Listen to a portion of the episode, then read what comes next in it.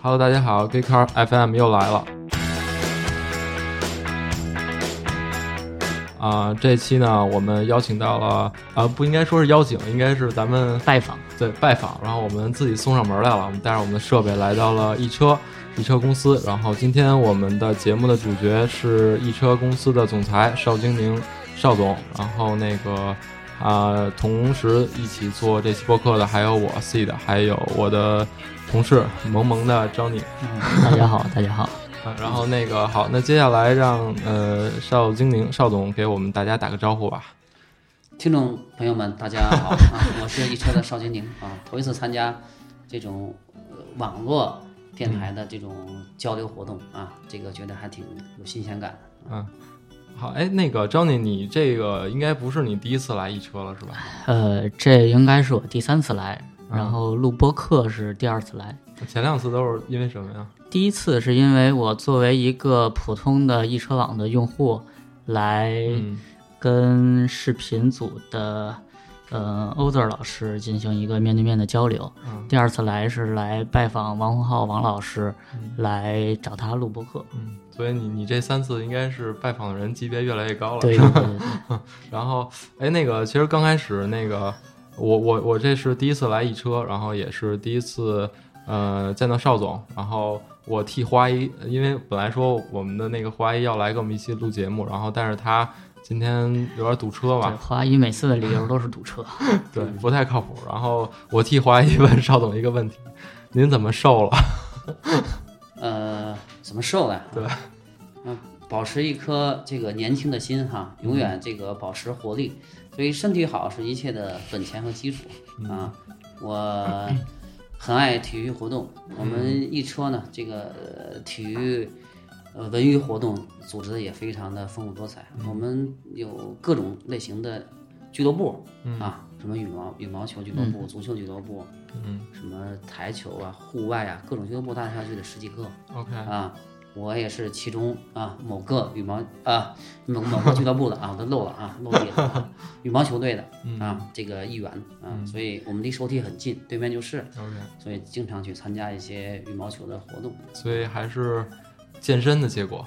健身呢，对，身体好了，这个呃才有这个工作的本钱哈。OK 啊我我觉得此处应该放一个邵总瘦身前跟瘦身后的照片对比，比，没问题。然后可惜我们此是音频，此处可以有一个减减肥广告的植入。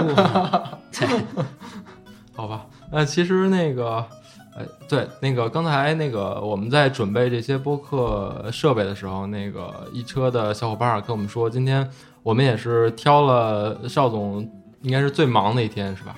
那个怎么说是怎么说来着？邵总的开放开放日开放日，说很各种人，然后找您来签字。对对对呃，，其实您作为一车总裁，呃，我们还挺对您的那个平时的生活，还有一些工作的时间安排还挺感兴趣。您能跟我们聊聊这方面的事儿吗？啊、这个这你们都摸清了，看来你们以前还做了一些功课哈。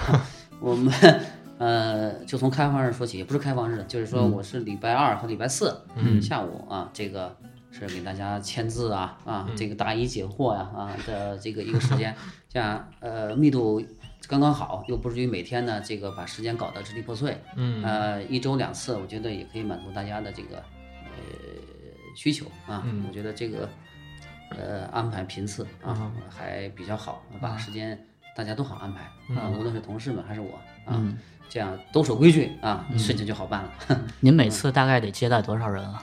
这个我都记不清了啊，各种签字啊，反正反正那屋各种确认啊。签字等着签字的队伍，我估计得排到屋子外面了吧？哎呀，没有，我们公司是一个比较这个怎么讲啊，有有秩序的公司啊，不一定什么事情都要留到我这儿来，所以经过流程的优化啊，审批链的优化啊，我们的效率还很高啊，所以到我这儿来的事儿呢，都是还是能够控制的啊，这个不会影响业务，也不会让大家呃因为我这个环节而降低效率。嗯感觉就跟古代上朝似的，批奏折。哎，那您平时的生活时间是怎么安排的？生活时间也得需要强制性的安排，就是说我一般所谓生活就是周末的、呃休息和呃周我周一和礼拜四的晚上啊，这个用于参加我们羽毛球俱乐部的活动。嗯但是呢，这个呃尽量啊能够保两个，保不了一个的话，呃保不了两个的话，就争取保一个啊。那么呃尽量的按照这个刚性的时间要求来安排自己的事儿。呃，已经坚持得有两年了吧啊，我觉得呃还是可以坚持的啊，关键是要有。原则性啊，不能够随便更改自己的作息表啊！坚持下来，其实一切也没变化，也就坚持下来了。那您现在没什是么大不了的。是每天朝九晚五的上班吗？朝九可以保证，晚五可是无法保证的啊！嗯晚五这个是我从来没有晚五过啊，嗯估计可能我们叫上班有点儿，下班就没点儿了啊，这个各种点儿都有可能，七点、八点、九点、十点啊，十二点都有可能啊。那您周末的时候会完全的，就是，呃，把工作放到一边儿，放到一边儿吗？呃，尽量这个控制，呃周这个周末工作的时间、嗯啊，但是这个有事必须处理啊，就是这个这一个原则，也就是说尽量不主动安排事，但是一旦有事情，绝不能因为是周末而耽误，嗯。啊，争取这个按照这个原则去协调啊，其实。呃，这么多长时间下来也还好啊，就是你别主动的啊，这个安排事，因为你一安排事，肯定不是你一个人玩儿，还有很多人陪着你玩儿，你对吧？这个节奏感打乱了，其实周末放空一点，嗯。嗯。有好处啊。我觉得你需要精神上需要松弛，心理上需要调节，知识上需要补充，阅历上需要开拓，对吧？自己还有一些爱好，还要保持，人不能被工作异化，对吧？哈，我还是希望你是个人，对吧？不是希望你是个工作机器。嗯，于我是这样，于大家也是这样，所以还是比较这个坚持这样的一个原则啊，这个也不错，也没耽误什么事情。嗯，就办法总会有的。好吧，邵总，我们会努力工作的。呃，其实张姐，咱们这次来的目的，其实你先讲一下咱们这次来找邵总聊，或者找易车来聊的这个背景吧。哦，咱们为什么要过来？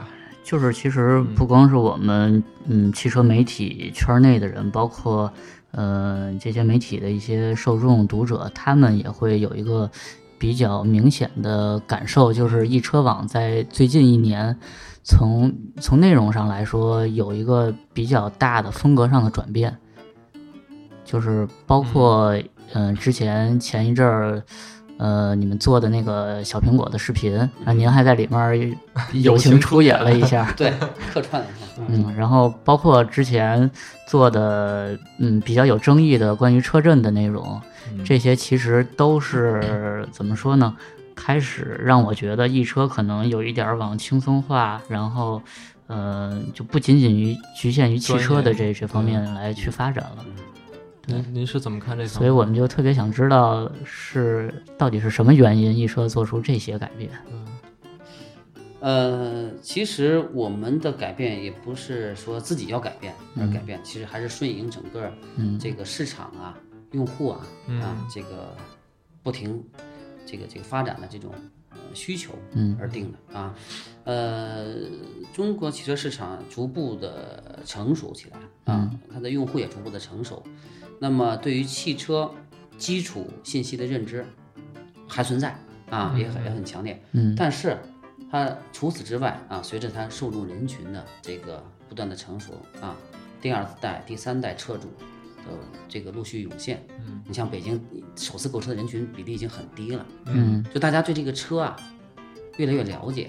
嗯啊，就没上网之前基本上七七八八的，对吧？都知道大概要买什么车，对吧？哈，而且该了解的会了解，不该了解的其实你也不需要了解。嗯，你比如说 iPhone 六来了，你就买就是了，对吧？摘肾也好，卖什么东西也好，你买 就是了，对吧？那你关心它里面到底用了什么样的技术、什么性能，对吧？电池提高了多少嘛？嗯？对吧？但是在两年前、五年前、十年前，大批的网站以此为生啊，嗯，对吧？明白？那时候你们你们还年轻，你们还小啊啊，这个有各种实验室啊，什么都能测啊。那现在 IT 已经率先度过这个阶段，汽车也正在度过这个阶段。也就是说，这个对于商品的啊这个呃认知需求啊和这种崇拜心理在逐步的淡化，对吧？这个人越来越成为商品的主人，而不是奴隶。嗯。那么在这个过程当中来讲的话，你整个网站内容生产的状态、嗯调性，就是说明文儿，嗯呃评测文章和其他类文章的这种比例啊，也要做相应的调整。整个公司的啊内容生产的氛围也要这个呃双贴紧，就是一方面叫真正贴近于产品，对吧？你是干这个的，这个本分不能丢；一方面要贴近用户，更要贴近用户，对吧？嗯，要跟他们一起疯狂啊，就跟他们一起热闹，对吧？永葆一颗年轻的心啊，这个我们也是紧跟着大大家年轻人的这个时尚的这个这个脉搏。有一种说法啊，说上帝呢给了像我们这样的中年人啊财富，但是呢给了这个也不太偏太偏爱我们啊，这个呃给了年轻人什么呢？给了年轻人界定时时尚和潮流的权利。嗯，只不过很多年轻人不觉得，时尚和潮流永远是年轻人界定的，我们只是这个顺从和服务于这种，对吧？所以大家手里都有牌打呀，对吧？所以呢，时尚和潮流啊，风尚都是年轻人界定的，啊，各行各业都是这样，而不是中老年人。嗯啊，你刚才说到小苹果，我在小苹果里被说，哎，后面出场那个大叔是谁啊？啊，对吧？已经是大叔的行业里。还有一个人说，哎呀，我看这人好像练过八卦，我也不知道我怎么就练过八卦了啊，就躲枕头躲得还比较灵活一点。那话说回来呢，所以呢，在这种情况之下，你就可以理解啊，什么车震了，啊，小苹果了，嗯，这个还有其他的，你们也看到这样的会，你看我们的会议室啊，这看显然不是中老年人会议室，对吧？是充满了年轻人的一些这个活力，都是他们装饰的啊。People's dream is not over 啊！你看看这些 奇形怪状的这些这个，我都不知道他们哪儿整的，但是我们也持开放的态度，对吧？哈，这会议室里面可以啊、有个性啊。嗯，有机会你可以去我们卫生间看看，嗯，卫生间的门儿各种提示也挺有创意的啊。这个反正是不抽烟呀、少用纸啊，反正就是啊各种提示 啊，各种啊电视上不让放的。啊，对对对，哎，它会构成一个整体，所以小苹果的现象不是孤立存在的啊。我们的内容生产的年轻化，嗯，以人为本，比如我们有个话题的栏目，对吧？哈，大家关心的话题都可以选。实际上来讲的话，你贴近人，贴近你的用户，本身也是为他消费做服务，嗯，对吧？如果你光是单贴近，那仅仅是以物为核心，以产品核心去去做格物致知式的那种体验测试报告，写的再好再到位，恐怕离人不近，一切也是白搭。所以研究人，一手里抓人，一手研究商品啊，把他们做一个什么最完美的一个结合，嗯，然后然后根据这个市场发展的需求，不断的调整内容生产的形式、供给的比例啊，不同内内容的这种比例，然后这个呃能够与时俱进的啊，跟大家同步疯狂啊，同时还能够光疯狂傻玩傻疯不行，还得服务于人家的根本目的，对吧？汽车消费达到和和谐的、愉快的、愉快的消费啊，开心的消费、合理的消费、正确的消费，这种导购啊指引的目的，嗯，才算达到我们的这个初衷。那么在这个情况下，保持一个团队的这个这个这个兴奋啊、年轻化啊也是非常重要的。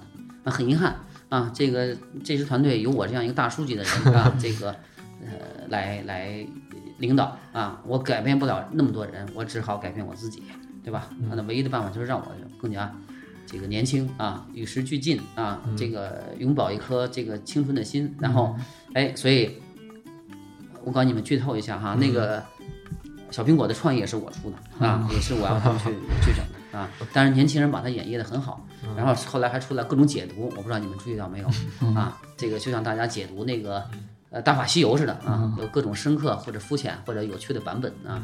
啊，不管怎么样，就反正每个人可能都从不同的视角感觉到与我心有戚戚焉，哎，大家能够产生共鸣，这本身也是让一个团队更深的走到他的受众，因为传播的这些受众也是我们的用户，嗯，他们的心里面去产生什么这个团队共共鸣和集体共识，认认可你，对吧？那么因为认可你，因为这个这个喜欢你的这个表达方式、作品，而爱上你这个网站，然后成为你的用户，对吧？这是一个很嗯。合理的一条路径。嗯，所以呢，这个呃，基于以上的一些想法，所以我们现在这个两条线的轻年轻化啊，都抓得非常紧。一个是就是公司企业文化、啊，让我们的人啊永远是勇立潮头啊而不落伍啊，能够真正的引领啊跟随潮流而变，不被淘汰。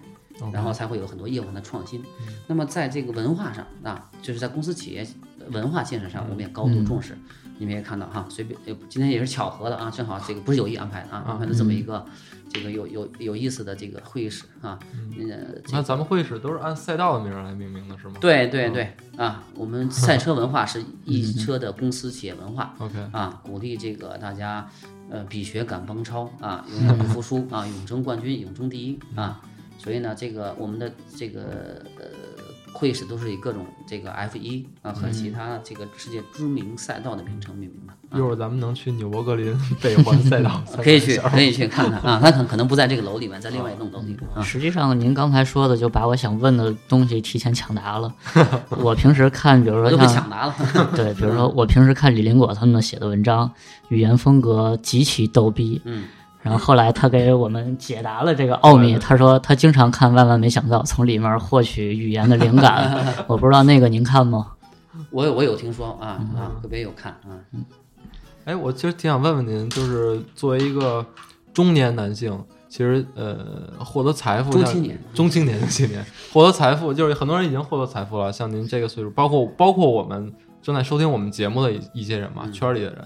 那但是像您说永葆青春也好，或者说保持一颗年轻的心也好，这种东西我觉得还是有一些难度的。是您是怎么做到这些的呢？就是有一些什么方法吗？或者用买 iPhone 六，或者是就是听最新的歌，或者是其他一些方法？这个这王国维啊啊，就是就是国学大家啊，不知道你听说过没有哈？他讲这个这个学术有境界啊，对吧哈？那三个境界，三个境界是吧哈？到最后这个蓦然回首啊，那人却在灯火阑珊处，对吧哈？这种境界不是所有人都能达到的。邵总的意思说，其实他本来就年轻。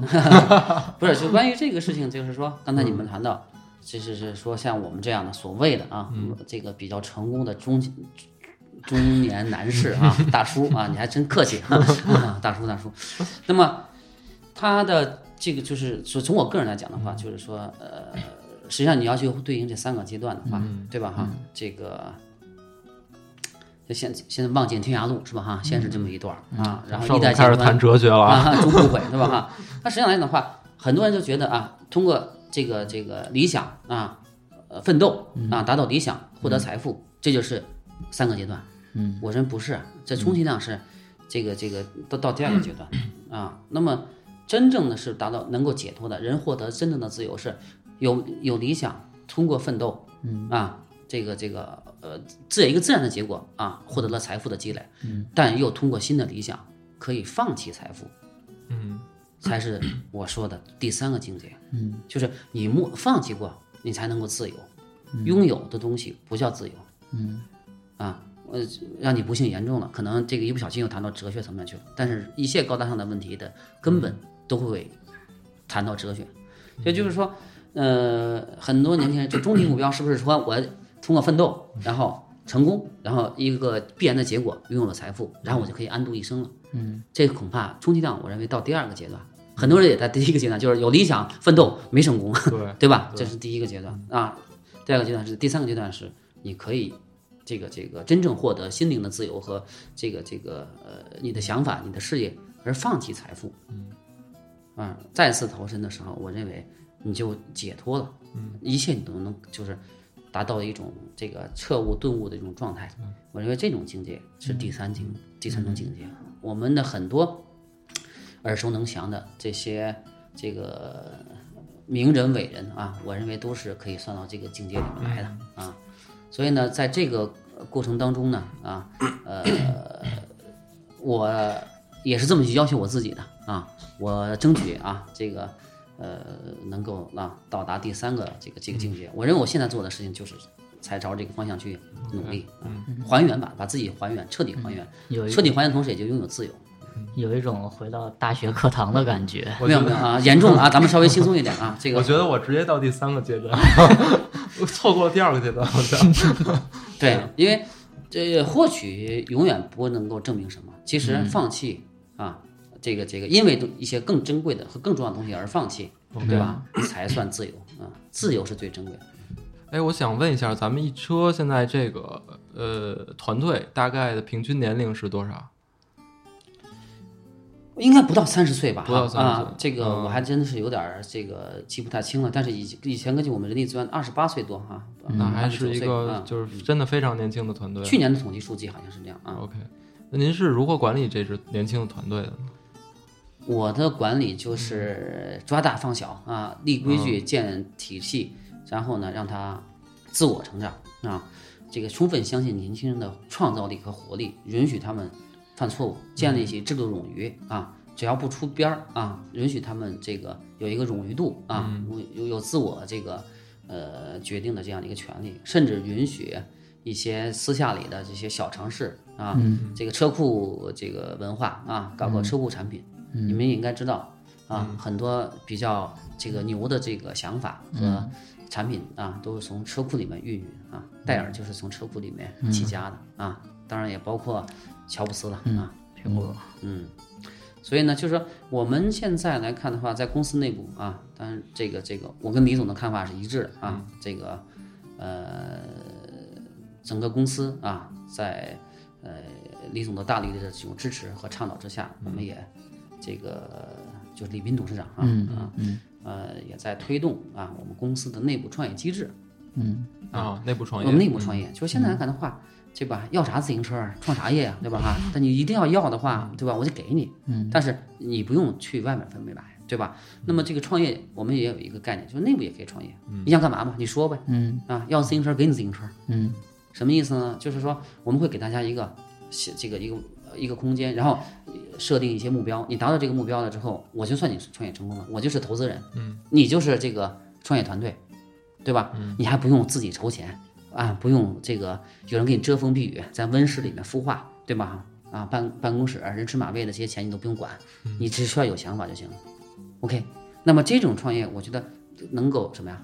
去除很多早期的那些呃这个纷繁复杂与事业本身没关系的事儿，嗯，对吧？你就踏踏实实去想去想就行了。所以这个 idea 是啊，想法是最重要的。所以呢，我们现在公司内部大概有几十个部门啊，推行了这种内部创业机制。公司掏出了应该巨资吧啊，我觉得比我们大的很多很多的公司都未必有这个魄力去出这样的钱去鼓励啊这样的多的部门和团队进行内部创业，一切由年轻人这个这个掌握，他们说了算。啊，李总和我也就帮帮着把把关啊，修修剪剪吧啊，然后能能长成什么样算什么样，对吧哈？这个给大家以充分的这种空间，所以我们这种管理体制，啊，呃，我据我所知啊，好像是有也非常少见啊，应该是有我们的独创性在里面啊。现在这十个团队发展都很好啊，很快就会开花结果啊。但是我们也不那么急功近利了哈。这个我想等来年我们有机会再约的时候，哎，可能会给你们二位讲讲我们的进展啊，看出了都开了哪些花儿，结了哪些果。对对对，这个这个其实可以的，对因为不光是内部创内部创业，我知道可能就是易车公司也在投一些其他的一些创业的项目。嗯嗯对，然后呢，这个里边来讲的话，就是我们呃公司管理层哈，这个也会这个根据对行业的理解和市场的把控啊，做一些这个布局式的这个投资啊。那么适合自己做的就自己做，不适合自己做的就让别人去做，嗯啊。然后通过业务关联、业务属性啊，这个该发生关系的发生关系啊，不该发生关系的就不发生关系。嗯，但是呢，我们把握整个呃这个行业发展的这些节点啊，这个控制和占领它的这个各个节点资源啊，展开相应的这种业务，这样确保不会因为你自身的发展速度嗯。啊的快慢而影响你整个这个这个呃对行业的理解啊。就你如果你的这个呃公司发展和你的对这个呃行业发展判断不匹配的时候咋办呢？对吧？你不能等它，嗯，所以呢就会投资啊，呃，收购啊，然后这个这个重重组啊，就会这些手段啊就要呃这个发挥作用啊。就是在我没进汽车媒体圈之前，易车网在我心目中的给我的形象就是单纯是一个汽车媒体。但是当我进入这个圈之后，我发现易车网 它不单单是一个汽车媒体，它可能更多是一个汽车，应该严格的说是一个汽车的互联网公司。你说的非常对，现在哎呀有水平啊，我得夸你两句，因为这个话这呃就是我们刚刚啊，改完公司的整个的品牌的这个架构啊，也梳理了相应的这些呃市场呃品牌方面的这些语数啊，就是易车网的说法已经不存在了。啊，就我们公司只有一个品牌，叫易车。那么易车呢是一个汽车互联网的公司，那么它的这个呃业务啊，涉及到呃 PC、移动啊、To C、To B 啊、电商啊、媒体等多个这种形态，所以它已经是一个全方位的一个这个呃互联网啊汽车消费解决方案和这个这个服务供应商的这样的一个定位啊。那么这个它已经是完全是一个。呃，不是一个网的概念了啊，所以我们现在用易车的这个概念去，呃，来来来梳理我们自己的业务，也同时做一个对外的一个品牌的这个呃宣传。嗯，哎，其实说到那个易车是一个互联网公司，其实挺想听听邵总聊聊，就是关于汽车电商方面的一些想法，还有易车现在自己在做的一些努力。呃，电商来讲的话，我们呃。呃，易车是这个呃中国汽车电子商商务哎呦当仁不让的这个呃领军者，也是践行者啊。我们这个最早做了这个尝试，也一步一步的呢，这个呃基本上理清了啊它的发展的这个脉络和呃特特征啊。呃，我我们李总也好，我也好，在一些这个行业的的交流活动上啊，也呃分别表达了我们对汽车电商的一些理解啊和这个判断啊。我们认为汽车的这个这个电商。它更多的是需要真正的啊，需要去做的话，它既要基于现在，它不止于现在，嗯，对吧？基于现实这样的一个基础，它大概要分成三个阶段啊，对吧？一个是就利用电商这种模式啊，做一些促销型的极客，对吧？哈，那么未必是真的是要按以以成交为目的，或者说以完全 O2O 的这个体验啊，这个过程啊，建立一个新的模式为目的的。那么现在来讲的话，就是它是一个开始啊，从这儿开始。那么在这个过程当中呢，它会这是第一阶段。那第二阶段，它会逐步的啊，这个把有一些车啊啊现有的这个拿出来啊，这个这个也专门通过网络渠道啊去销售，然后通过它既有的线下的经销商这个体系呢，给予什么支持啊支持。那么这个进行分轨啊，就不是双轨制了啊，就是不是说这个线上线下实际上都是一一回事啊。那么这个把一些车型专门拿来用来做网销啊。现在咱们一车稍微这个已经在尝试在做这个事儿，对对啊。一会儿我会在这个讲到一车的时候会讲。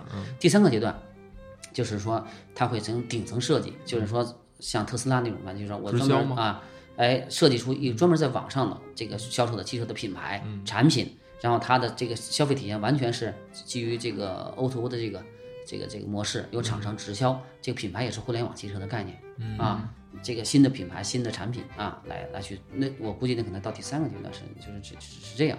目前来看的话，我们应该是在第一个阶段它向第二阶段过渡的这个这个过程当中。说基于这样来讲的话，就是你做电商不能够这个白纸一张啊，你无从选择，你一定要在现行的产业存量基础上去做规划，对吧？哈。呃，那么呢，就是我们呃既尊重经销商的发展主这个这个市场主体的地位啊，也尊重厂商的呃这个市场主体的地位，所以我们分别根据这两个主体的不同特性啊，呃嗯研发了这个针对于厂商的啊汽车电商解决方案的平台啊，我们叫易车商城，和针对于经销商的啊这个电商业务的解决方案的平台，我们叫会买车啊。那么汽车商城呢是 B to C 式的，它是一口价。大家知道，中国的一些价格是不透明的，是需要你线上线下的，反正来来回来去的去问的啊，才能够知道啊。这里面有很多产业因素啊，我就不在这里面多讲了。那么，那个在这个呃经销商这端，我们推出了 B 的 C to B 的啊，是逆向竞价方式的这种这个买方主导的啊，这种会买车模式。那么一个是 B to C 一口价，一个是 C to B 啊买买方竞价啊，这个买方这个提需求，卖方竞价的这种这个方式，嗯，都是为了降低交易成本啊，这个提高交易效率啊，这个朝着电商化啊迈进。那目前来看的话，我们两个业务平台发展的都非常好啊，相得益彰，相辅相成啊，这个呃也尊重了产业现状啊，这个用这种方式呢，这个呃。在引领和推动整个产业向着这个呃嗯更高级的电商形态去发展啊。所以我们认为现在易车的这样的一个布局啊，在行业里面还是处在比较领先的地位。啊，我也很高兴的告诉大家，这两个平台的发展和运作都非常的呃顺利啊，也也非常的这个令人嗯兴奋啊。我想它代表着汽车呃网络电商业务的未来。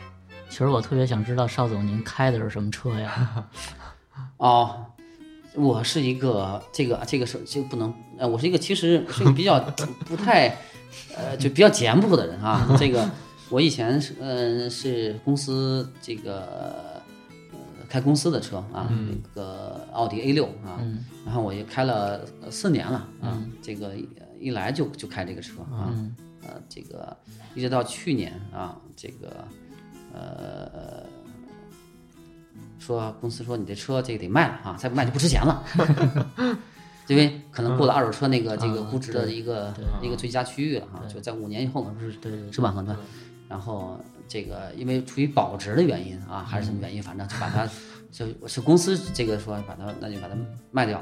那再换辆什么车呢？其实当时就想哈，这个我就想换辆 SUV，SUV 呢，当时呢其实找了半天也没有什么这个特别的这个好的，然后说这个当时我还个人比较喜欢那个奔驰的 ML 啊，这个你看不涉及到给他做广告啊，我没办法，你们问到了，我就实话实说啊啊，这个。然后呢，发现那个车还加价啊，还供不应求 啊。然后呢，这个时候呢，其实呢，这个当时你们知道吗？庞大呀啊，这个这个代理这个奔驰的一个改装品牌叫巴博斯，巴博斯啊，巴博斯的这个巴博斯基于 ML 的一个这个改装车啊，这个改装这个这个品牌嘛啊，这个 S M M L 三五零改装，哎，这个还比奔驰加价这个还便宜。按理说它应该贵哈，哎呀，结果这个就特别出现了这么一个，我让我挺这个这个，呃兴兴奋的这么一个情情况。哎，我觉得这个车还不错啊。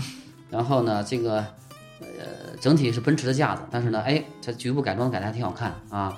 然后呢，这个有点和而不同啊。哎，先先暂停一下啊。嗯。你猜 邵总最后买这车了吗？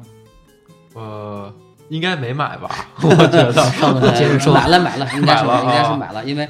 这个这个车我觉得还是比较，我个人比较喜欢。然后呢，这个呃也比看上去呢，我觉得也比较符合我的一些呃审美的这个呃特征，因为它做了一些改装，嗯，看起来啊就是比较硬朗啊。但是我听到有一种传闻，好像说您开了一辆跟您就是这种年龄跟层次特别不相符的一个车。这是我自己买的啊！这个公司的车呢，就公司我们有一，我们公司是内部这块也是，这个不都是公司配啊？我们有标准啊，就是不同级别的这个呃管理层，它有不同的这个报销额度。然后呢，我我这个是肯定是超标了，我们公司没那么奢侈的啊。我听说您开一 mini，呃，这这个我说的是巴博斯这个，然后说我们是我是这个，因为我要比较喜欢这个车嘛，所以我自己要贴钱啊，这个这个把它买掉啊，买下来啊。然后呃啊，这个 mini 哈啊，你说 mini 是这样，我觉得这个 mini 的 Countryman 这个是一个这个呃未来的一个发展方向，这是我几年前我就这么认为，就它出来的时候。那么在这个小型 SUV 这个是这个领域啊，就是我是觉得它又环，我那个车是一点六的，嗯啊，很环保，然后又是四驱的，然后这个。在马路上啊，你要打到 S 档的时候是很猛的，超轿车、超一般的轿车根本就不在话下。卡丁车模式。嗯，对。然后呢，但是呢，就是能文能武。然后呢，这个这是我的一个，因为我个人比较喜欢车，我觉得这是我的一个个人的一个，就比较钟爱的一个这个这么一个玩意儿似的这样一个东西。然后这个我有的时候开开着它啊去郊游啊去，我觉得这个比较有感啊。呃，一个红色的啊，黑顶的一款一款车也很漂亮啊。它比较，而且它的这个过程我也很欣赏。其实它的所有的很多可定制化的东西，我都是按照我的想法去定制的啊。呃，其实也是为了工作了，也是这里面 也是体验一下这种这个定制化啊车型定制化的这个这个过程和体验一下它的这个感觉吧。为将来就是说。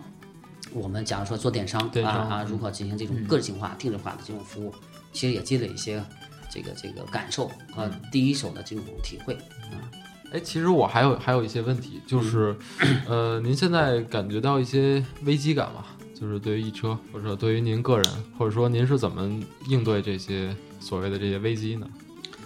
互联网的一个大的这个呃发展的一个规律就是毁灭你，但与你无关啊，就是这个、呃、原道超车的概念很少很少，基本上没有，但都是不知道谁做了另外一个什么东西，就把你给这个、呃这个这个覆盖掉了，对吧哈？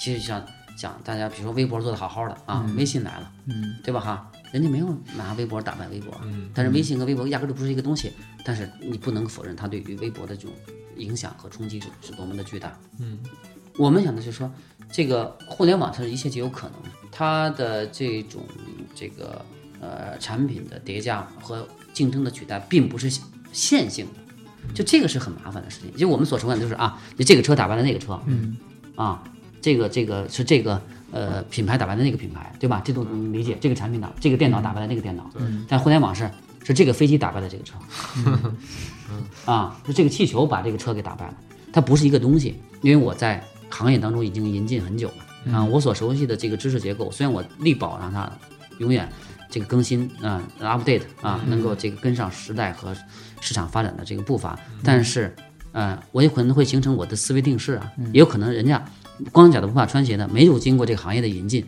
有不足，但也是优势，它会有一个完全一个全新的视角来看待，那有可能就是做一件这个这个跟你没关系的事情，但是把你这个这个覆盖掉。啊。所以就是很多事情就是在这个互联网这个行业里面都是这样啊，就做着做着门户做的好好的，对吧哈？突然被搜索干掉了，哪个哪个门户是被门户干掉的，对吧？这个哪个门户又干掉了谁？哪个门户？对对吧？正反都不成立。所以来讲的话，就是呃，只有你这个产品周期发生了啊，发达了，又兴旺了，又死去了。但是你的生死跟别人都没关系，别人的兴旺也跟你没关系。所以在这个过程当中来讲的话，我们还是非常心存敬畏的啊。这个呃吾日三省吾身呢啊，就怕啊漏掉了什么啊，做错了什么，或者说这个这个有还有哪些事情啊是可以通过别的方式去解决的。也就是说，这种危机感是是非常强烈的啊。呃这个不仅是我个人的，整个公司都在小心谨慎的去发展，因为我们在我们熟知的领域啊，我们有绝对的自信和能力把它做到最好。嗯，但是现在问题是不一定你在你所熟知的领域做到最好，你就是最好和永保不败的。啊，这个不是必然关系的啊，所以这这这一份警惕啊和这种清醒啊，我认为是非常必要的，不仅是我个人，整个公司都需要。其实我最后还有一个问题，就是可能、呃跟您个人有关，我想知道您手机里有什么 app？啊，呃，我有一个是工工作群组，就是说跟工作有关系的，我会把它这个就放在一起啊。我是一个追求这个比较极简生活的人，就是我一般来讲的话，就是呃。就是，呃除非我工作需要啊，我有我有这个大概有三类啊，一个是我个人爱好类的，一个是工作类的，一个是阅读类的啊。所以呢，这个呃因为我很希望能够去呃有更多的这种信息渠道来源去观察这个市场啊，去了解这个这个变化莫测的世界啊。我有要阅读量是一定要保要保证的。再一个呢，就是日常应用啊，就是你个人的这些工具啊，这个也包括我的一些爱好啊。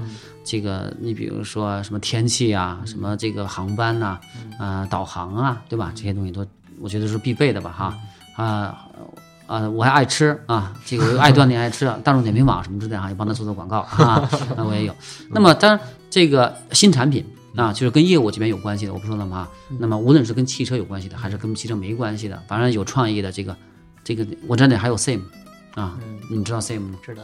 OK，那说明我还不这个还可以哈，就是说它新的这个一种一种社区的这个这个我它是做那种情境社区的啊，那么我们也在看它跟我们之间的关这个这个关系啊，我有很多就做这种关联的，就做这种这个，所以我大概分成这么几类啊。哦，其实我个满足我个人爱好的，其实倒不倒倒是不多啊，所以你会看这个人怎么那么枯燥呢哈。我主要都跟工作和生活工这个这个必须要有的这些一些服务工具有关系。嗯，今天上了一堂很好的，怎么说呢？政治课、哲学课，然后呃营销推广课、媒介经营课。